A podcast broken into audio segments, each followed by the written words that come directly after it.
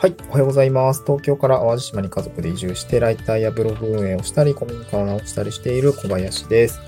今日は、まあ、何から移住し、何から、まあ、移住するにあたって何から手をつけたらいいですか？がわかる本についてお話をしたいなと思います。えー、ごめんなさい、なんか長かったのでもう一回言いますね。えっと、移住するにあたって何から手をつけたらいいからわかりませんがわかる本ですね。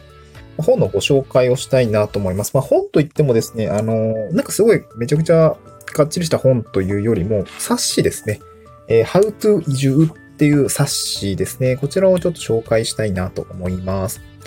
で、まあ、これ何かっていうと、まあ、別にこれ無無料で手に入るものだったんですけど、これどうなんだろうね。どこで手に入るんだろう。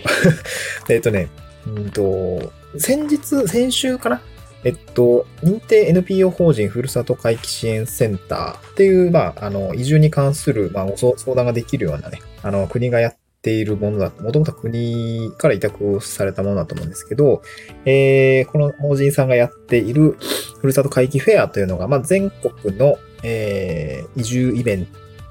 全国の移住マッチングのイベントが開催をされました。まあ、全国47都道府県と一部その他の地域がですね、あの、ふるさと回帰支援センターって東京交通会館に、有楽町の東京、東京交通会館にありまして、まあ、8階になるんですけど、そこではまあ、全国の都道府県と一部地域と担当者が実際常駐していて、そこでお話できたりするんですけど、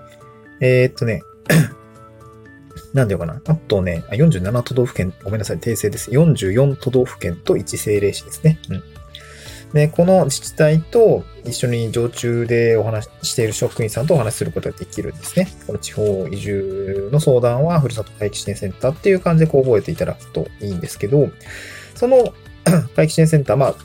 まあ、興味がある人は普通にここに立ち寄るんですけど、まあ、やっぱりこう、なんかイベント的な、こう、機会がないといかないわっていう人もやっぱりいらっしゃると思うので、多分年1回やってるんですね。このふるさと回帰セン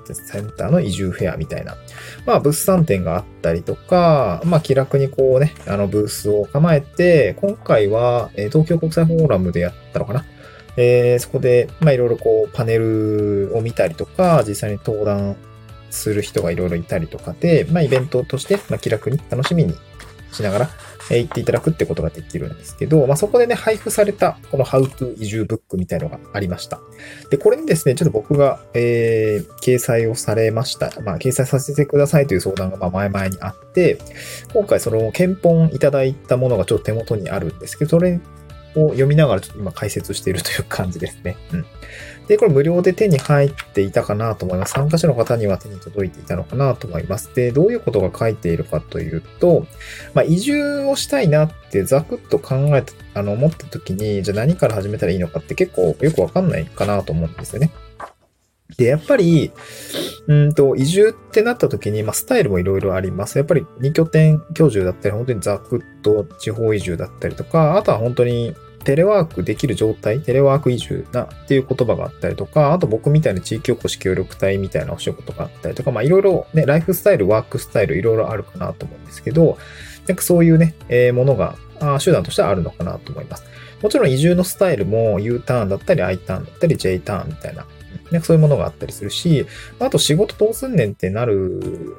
と思うんですけど、それをもう新たな挑戦と捉えて、まあ、新規収納したりだったりとか、あとは僕の友達もそうですけど、軽業っていうような形で、えー事業を継いでいく。まあ、そしてもしくは起業するっていうところですね。うん。なん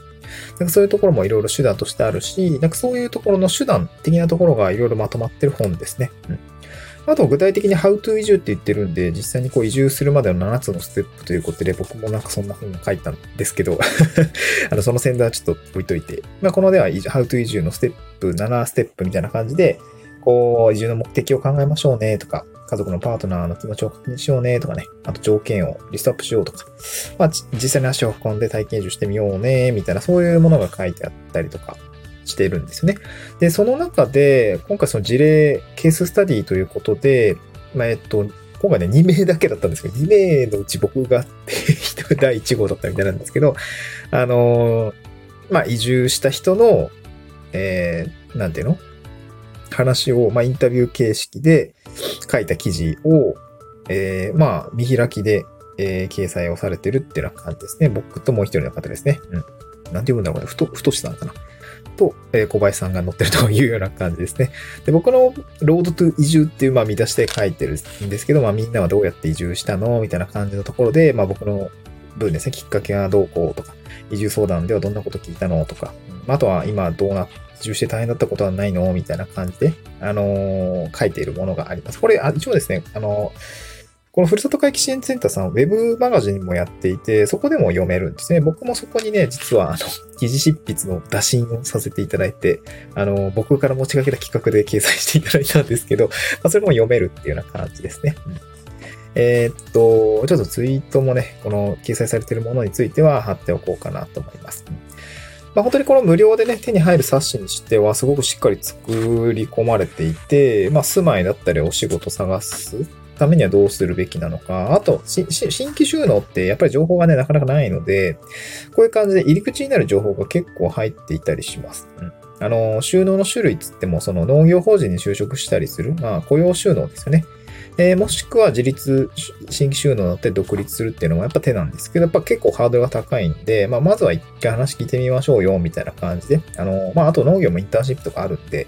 えーそういうところも問い合わせ先が載っているので、ここを入り口にしてね、いろいろ情報を得られるような本になっているかなと思います。